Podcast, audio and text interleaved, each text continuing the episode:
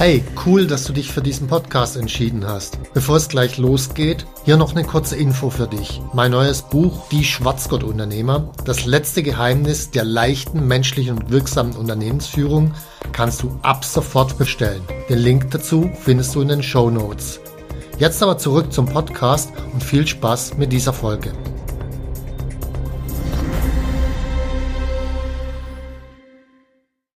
Wer von anderen fordert, macht sich selbst ohnmächtig.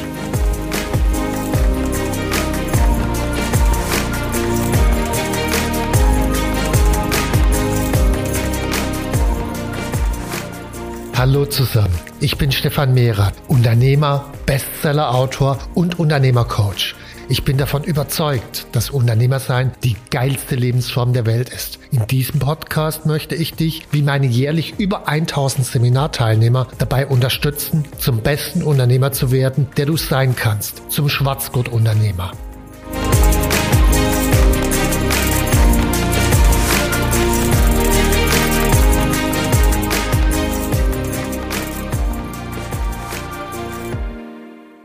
Wir leben heute in einer Kultur, in der allen völlig klar ist, wir müssen unser Recht einfordern. Das, was zu uns gehört, was wir denken, was uns zusteht, müssen wir einfordern. Wer das nicht tut, ist blöd. Das ist sozusagen die Grundannahme, die in unserer Kultur vorherrscht. Und demgegenüber halte ich jetzt meine Hypothese, die sagt, wer fordert, macht sich selbst abhängig und ohnmächtig. Ich will ein Beispiel nennen. Ende der 80er Jahre, ich habe noch studiert, da sollte ein neues Hochschulgesetz in Berlin eingeführt werden. Und da gab es Demonstrationen und Widerstand. Den Studenten gefiel es nicht. Es gab Streiks an der, an der Uni, also wirklich alles. Und ich habe dort sehr aktiv mitgewirkt. Ich habe vom Berliner Senat das gefordert und das gefordert. Und ich habe innerlich eine solche Wut entwickelt aufgrund von der Hilflosigkeit und Abhängigkeit, was am Ende dazu führte, dass ich die politische Arbeit, die ich gemacht habe, abbrechen musste. Ich hatte eine Gürtelrose und damals gab es den Begriff noch gar nicht. Heute würde man sagen, ich war auch komplett im Burnout. Das heißt, eigentlich wollte ich was in meiner Wahrnehmung Gutes und durch die Art, das zu fordern, habe ich mich in eine Ohnmachtssituation reingebracht. In die Ohnmachtssituation ging bis zur Krankheit und zum Burnout. Mit dem Ergebnis, ich habe letzten Endes für mich was Schlechtes erzeugt. Und ich glaube, das kennt ja letzten Endes jeder von uns. Wir sind im Supermarkt. Das sind fünf Leute vor uns an der Kasse und wir denken uns, warum können die nicht endlich mal eine zweite Kasse aufmachen?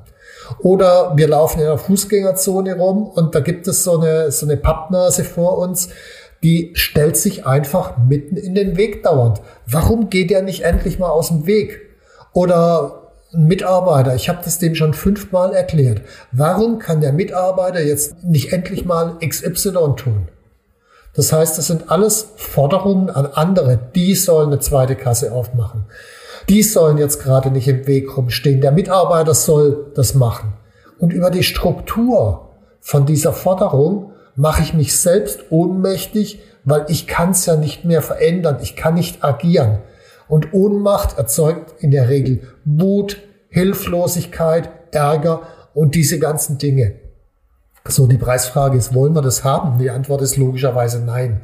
Auch wenn ich mir jetzt gerade die aktuelle politische Situation anschaue mit äh, Corona, aber auch schon davor, die Menschen fordern dauernd von der Politik, mach dies, mach jenes. Es gibt sogar extra äh, Strukturen, Verbände nennt sich das, die sind für nichts anderes da, als von der Politik irgendwas zu fordern. Die Politiker umgekehrt fordern was von den Menschen. Jetzt haltet euch doch endlich mal an die Corona-Vorgaben und so weiter. Die Frage, die man sich dabei stellt, wenn man das mal eine Zeit lang beobachtet, ist, wenn alle nur fordern, wer macht denn eigentlich? Also wer macht wirklich die Dinge? Offensichtlich keiner. Und über dieses ganze Fordern entsteht eine unglaubliche Wut. Man steht sich irgendwann noch unversöhnlicher gegenüber. Man fordert noch unversöhnlicher. Mal ein Beispiel. Es gibt eine Zahl, die nennt sich die Sozialleistungsquote.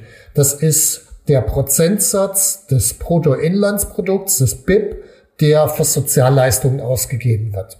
2007 war diese, diese Quote bei 26,9 Prozent. 2019 war diese Quote bei 30,3 Prozent. Das klingt jetzt nicht so viel, diese drei Prozent etwa Unterschied.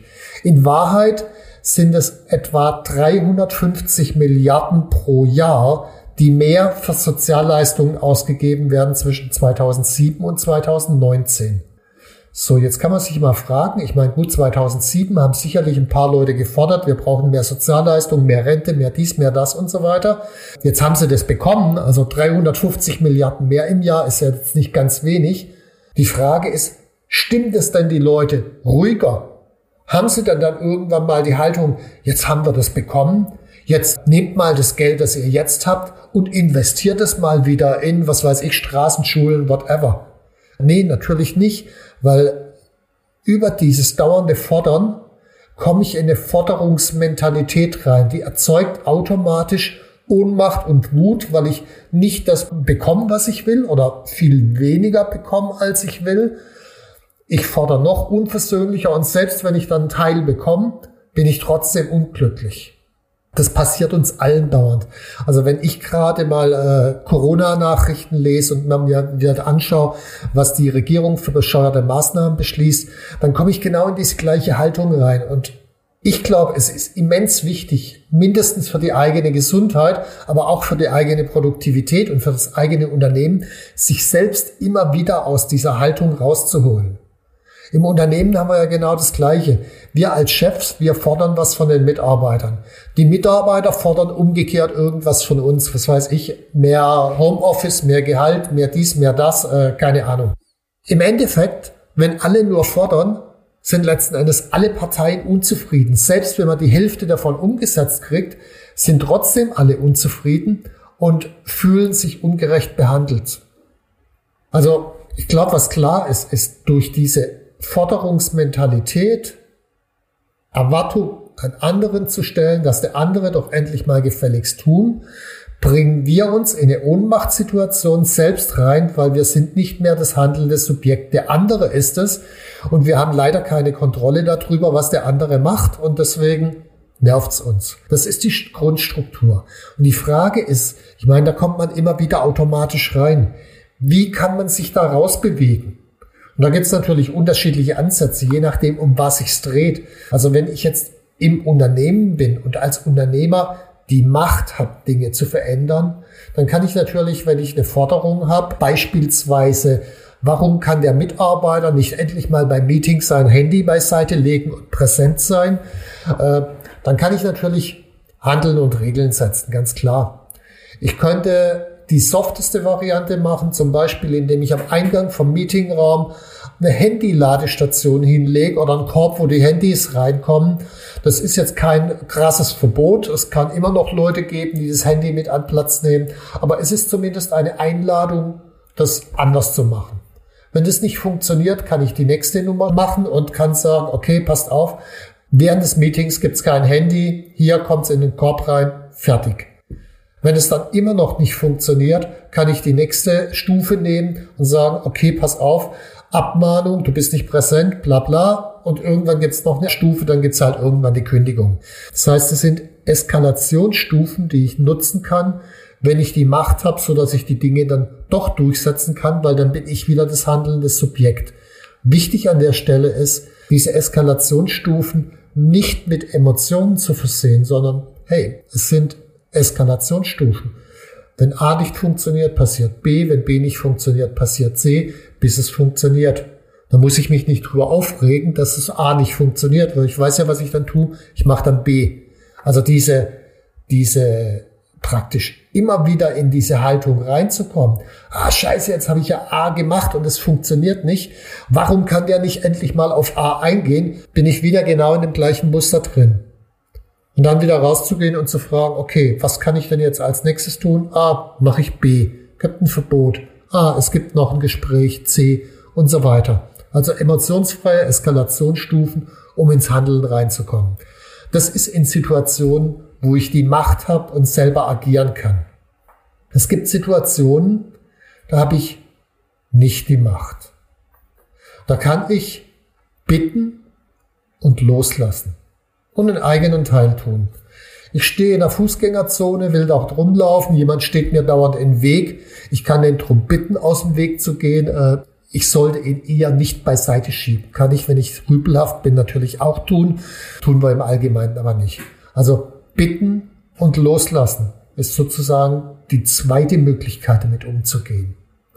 Und die dritte Möglichkeit, das ist für Situationen, in denen ich wirklich keinen Einfluss habe. Also beispielsweise Corona-Politik. Wir haben nicht wirklich einen Einfluss. Und an dieser Stelle helfen uns kluge Fragen. Am besten Fragen, die wir uns aufschreiben, so dass wir in so einer Situation auf diese Fragen schauen können und mit diesen Fragen in anderes Mindset reinkommen. Beispielsweise, was ist das Gute an dieser Situation, dass jetzt gerade Lockdown ist? Also zu fragen, was ist das Gute an der Situation? Der erste Impuls ist natürlich, was soll daran gut sein? Gar nichts ist daran gut. Dann kann ich die nächste Frage stellen. Was könnte das Gutes sein? Okay, das Gute könnte sein, dass ich mir anfange, Gedanken zu machen, wie kann ich ein Online-Business dazu aufbauen? Wie kann ich die Digitalisierung vorantreiben? Wie kann ich das mit dem Homeoffice besser hinkriegen, dass die Mitarbeiter gut zusammenarbeiten? Plötzlich kommen mir Antworten, die ich die ganze Zeit schon die letzten Jahre mir hätte eigentlich stellen können, aber halt nicht gestellt habe. Das heißt, auch so ein Lockdown kann was Gutes haben. Das ist natürlich bei jedem was anderes. Das ist jetzt auch nur ein Beispiel. Ich könnte eine weitere Frage stellen. Also neben der, was ist das Gute an dieser Situation, kann ich auch die Frage stellen, welchen Beitrag kann ich heute leisten? Also Beispielsweise jetzt als Unternehmer könnte ich sagen, ich kann heute den Beitrag leisten. Man kann ja jetzt demnächst auch diese Schnelltests einfach so kaufen, dass ich einführe in meinem Unternehmen Einmal in der Woche machen alle Mitarbeiter so einen Schnelltest. Was bringt's? Naja, ich glaube, dass wir dann sehr viel schneller, wenn das alle Unternehmer machen würden, die Leute, die krank sind, rausfischen, sodass die Leute, andere Leute gar nicht anstecken, insbesondere die, die symptomlos sind. Das heißt, auch ich kann was dafür tun, dass das ganze Ding schneller vorbei ist. Also welchen Beitrag kann ich heute leisten? Oder was wir uns als Unternehmen gestellt haben, als Unternehmercoach. Wir haben letztes Jahr im April, als der erste Lockdown war, haben wir uns überlegt, welchen Beitrag können wir für Unternehmer leisten, die jetzt von dem Lockdown betroffen sind und haben dann eine Online-Veranstaltung, den ersten Unternehmerton geschaffen und machen jetzt auch wieder ein, der Ende März stattfinden wird. Unternehmerton, wo mehrere hundert Unternehmer an ihrer Situation arbeiten. Diesmal wird das Thema Aufbruch sein, weil irgendwann ist auch der Lockdown zu Ende. Und ich glaube, dass es jetzt eine Aufbruchstimmung braucht. Und hey, dazu können wir was bieten. Also Aufbruch. Oder ich kann mir die Frage stellen, wie kann ich diesen Tag zu meinem besten Tag machen? Wenn ich eh nur zu Hause sitze. Klar kann ich vor der Klotze sitzen, ich kann schimpfen, ich kann die Nachrichten angucken, miese Laune kriegen, kann ich machen. Ich kann aber auch sagen, okay, ich nutze die Zeit mal für ein tolles Gespräch mit meiner Partnerin. Ich höre mal wirklich meinem Kind zu. Ich nutze die Zeit, statt uns gegenseitig auf die Nüsse zu gehen, mit meinem Kind zu spielen. Ich setze mich mal hin und lese ein Buch. Also wie kann ich diesen Tag zu meinem besten Tag machen? Wie kann ich heute die Menschen rund um mich herum inspirieren? Über einen Podcast, über eine tolle Idee, die ich weiter verbreite, über die Socials, weil ich es irgendwo gelesen habe, was auch immer. Wie kann ich heute die Menschen inspirieren? Die Idee hinter diesen klugen Fragen, die hat mal der Kennedy in Satz bei seiner Inaugurationsrede gesagt. Ich finde diesen Satz unglaublich gut. Er hat gesagt, Frag nicht, was dein Land für dich tun kann. Frag, was du für dein Land tun kannst. Also nicht fordern, sondern was ist dein Beitrag? Auch die Frage würde ich immer, wenn Mitarbeiter kommen und fordern, stellt mal die Frage zurück, okay, was ist dein Beitrag dafür, dass es besser geht? Kann man natürlich nur dann ernsthaft machen, wenn man selbst als Unternehmer erstmal seinen Beitrag geleistet hat. Sonst wirkt es ein bisschen unglaubwürdig. Also immer immer zuerst bei sich anfangen und dann kann ich nach und nach auch anderen eine Frage stellen. Und diese Fragen, das ist jetzt nicht so ein positiv denken Scheiße. Das geht nicht darum, blauäugig zu sein. Es geht schon darum, anzunehmen, dass was ist und das auch nicht schöner zu reden, als es ist. Also diese, diese Lockdown-Geschichte, die ist halt für manche Branchen richtig kacke. Aber es hilft uns, den Blick in eine andere Richtung zu richten, um positiv damit umzugehen und dann aus dieser positiven Grundhaltung raus neue Ideen zu entwickeln. Es gibt tatsächlich Unternehmen, auch im Einzelhandelsbereich, im Hotelbereich, die kluge Ideen entwickelt haben und trotzdem jetzt Umsatz machen. Nur weil sie es geschafft haben, sich selbst in eine andere Richtung zu richten und nicht dauernd zu jammern. Jetzt hört endlich mal auf mit dem Lockdown, bla bla bla bla bla bla bla. So kommen wir nicht weiter. Also wirklich sich selbst kluge Fragen zu stellen. Nochmal, was ist das Gute an dieser Situation? Welchen Beitrag kann ich heute leisten? Wie kann ich diesen Tag zu meinem besten Tag machen?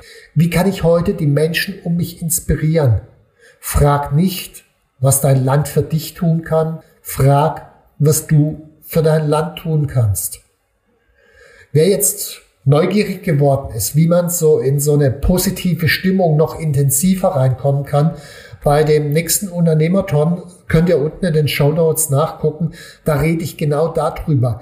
Wie bringe ich mich selbst in eine Aufbruchstimmung? Und zwar eine nachhaltige, nicht kurz mal aufpumpen, sondern wie bringe ich mich wirklich in eine nachhaltige Aufbruchstimmung, so dass ich in der Lage bin, auch mein Unternehmen voranzubringen. Und wenn ich selbst in dieser Stimmung bin, wie schaffe ich es dann, Menschen, Mitarbeiter mitzunehmen und im gesamten Unternehmen so eine Aufbruchstimmung zu erzeugen. Da werden wir Lösungen arbeiten, gemeinsam ein paar hundert Unternehmer mit Webinaren, mit Austausch, mit Diskussionen, mit Coachings. Wenn du neugierig bist, schaust dir einfach an. Unten in den Show Notes Link zum Unternehmerton. Viel Spaß. Wenn dir mein Podcast gefallen hat, dann abonniere und like ihn doch einfach. Mein Ziel ist, dass du zum besten Unternehmer wirst, der du sein kannst. Zum Schwarzgurt-Unternehmer. Tschüss und bis zum nächsten Mal.